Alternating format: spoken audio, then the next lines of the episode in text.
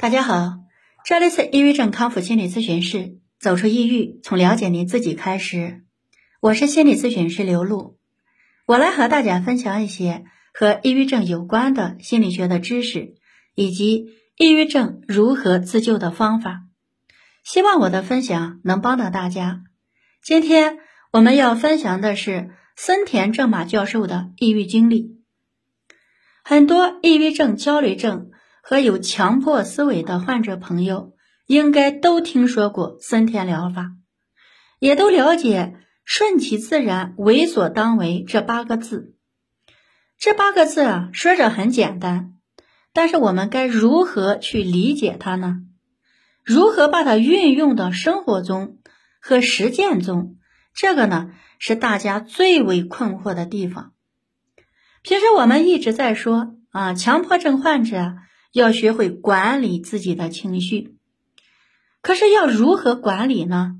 当我们在面对顺其自然、为所当为的时候，这个事故呢又是矛盾的，也是大家最困惑的地方。我们既然要顺其自然了，为什么还要去管理、去控制自己的情绪呢？而我们什么时候该做到顺其自然？什么时候？又该控制自己的情绪，我们该如何去平衡它？如何把握好这个度？我相信很多患者呀都很迷茫，怎样做才是顺其自然、为所当为？平时呢也有很多患者在问，大家疑惑最多的就是：既然要顺其自然了，为什么要控制自己的情绪？为什么要做思维训练？啊，要做替代思维，为什么还要锻炼？为什么还要学着去转移自己的注意力？其实呢，我们做这些呀，都是为了让大家感受到顺其自然、为所当为的感觉。也就是大家在不关注、不纠缠、不感受自己的情绪时，那时候呢，是一种什么样的心理体验？平时大家说我已经接受了自己的情绪，可是有没有接受呀？不是你说说就算的，有没有接受，心知道。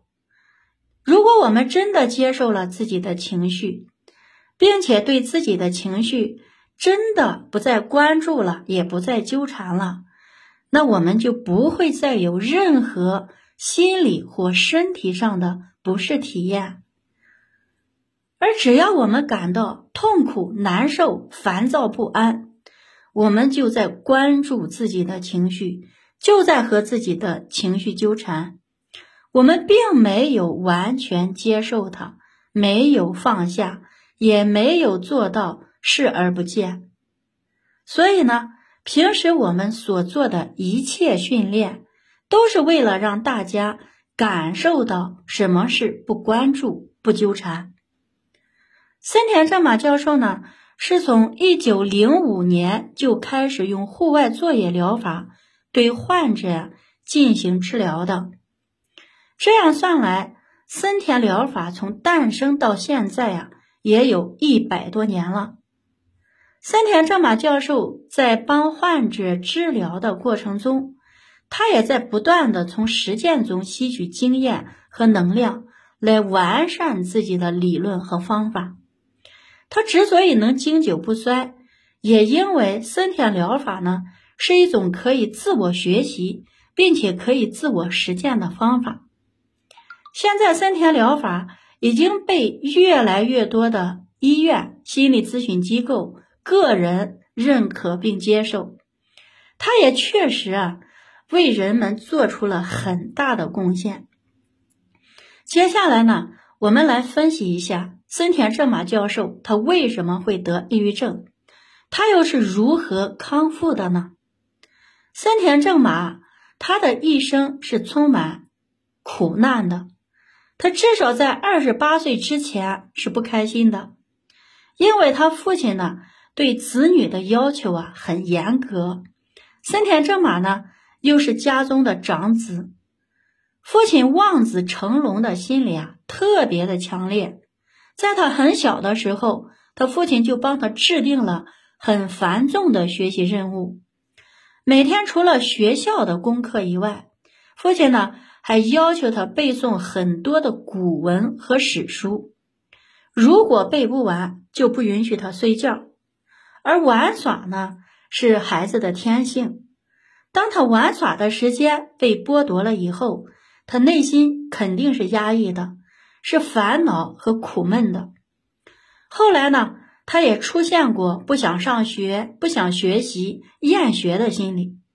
再加上森田正马呢，他小时候就有夜尿症，也就是我们常说的尿床。十几岁的时候呀，还没有好转，他经常会被人嘲笑，所以呢。他内心也非常的自卑，而且很敏感和多疑。小时候，他被诊断为是神经衰弱。在过去啊，抑郁症没有被正式命名的时候，中医对抑郁症的命名呢，它就是神经衰弱。所以，在他很小的时候，抑郁症的症状啊就已经表现出来了。为什么会是这样呢？因为他每天都过得不开心，他很压抑，做着自己不喜欢做的事儿，活着呢就是一种被动。他觉得人生啊没有意思，他想逃避，想放弃，甚至呢还想过要结束自己的生命。他具体是什么时候被被准这个诊断为是神经衰弱的，我们呢不知道。但是从资料中显示呢，他在上高中的时候啊就已经在服药了。他在十六岁的时候很担心自己的病啊，既然是担心呢，他就会不停的去想、去感受、去跟自己的情绪呢纠缠。我们之前也分享过，抑郁症、焦虑症、强迫思维、双向情感障碍。这一系列的心理问题啊，都和担心、感受纠缠有关。人们在不停的感受自己的内心、感受自己的情绪、感受自己的症状时呢，他们的注意力就会深陷在各种消极的情绪中不能自拔。森田正马的症状形成过程啊，也是一样的，而他又是怎样康复的呢？他是在上大学的时候，由于父母呢农忙，忘记给他寄生活费了，他却误以为啊是父母不再支持他上学了，不支持他的学习了，他感到很气愤，甚至呢还想过自杀，然后他就暗下决心，豁出性命，我也要好好学习，一定要拿出成绩来让父母看看。他在为了证明自己，在忘我的学习的过程中，不知不觉呢，改变了自己的神经衰弱症，症状莫名其妙的就消失了。这一点呢，大家一定要注意啊！他在努力学习的过程中，他是放弃治疗的，没有再吃药。他下定决心要改变的，不是他的神经衰弱症，而是他。的这个学习成绩，为了拿出成绩给别人看，他把自己所有的时间和精力都放在了学习上。他没有时间再去感受、担心自己的病，也没有时间呢去关注自己的内心。他的康复可以说是误打误撞的。也正是这一次的经历，为他在森田疗法的理论上奠定了基础。也是他改变和认识自己情绪的关键点。他所提出的顺其自然、为所当为的理论，也是来自于这一次的经历。因为他从中感觉到了自己情绪的变化。情绪来的时候，他在做什么？情绪走的时候，他又在做什么？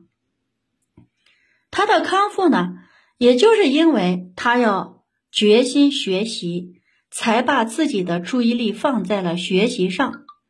就算情绪来了，他也没有过多的时间去关注自己的内心，没有时间去感受自己的委屈。从始至终，他没有为改变自己的抑郁情绪做过什么，所以他也就知道了，并感受到了不关注、不纠缠的神奇之处。大家平时呢，可能苦于自己啊，没有一件能让自己下定决心要做的事情，所以呢，才认为自己的康复之路呀是无路可走了。其实呢，只要我们想走。每个人脚下都有路。抑郁症之所以难医治，也可能是大家抑郁的时间太久，什么事情呢都激不起你的兴趣，激不起你内心的斗志，也可能是被抑郁给吓坏了啊！再加上我们呢，总觉得抑郁症是不死的癌症，抑郁症不好医治，给自己太多的心理暗示。啊，平时很多患者啊，还是在困惑，就是我为什么要做心理疏导？为什么在康复的过程中，我需要了解自己的情绪，认识抑郁的本质？学习认识啊，这个学习知识是为了打消您心中对抑郁症的疑虑和你对抑郁症的误解。大家在康复的过程中，尽量先不要想抑郁症它能不能康复，你要先问自己有没有康复的愿望，有没有要康复的决心。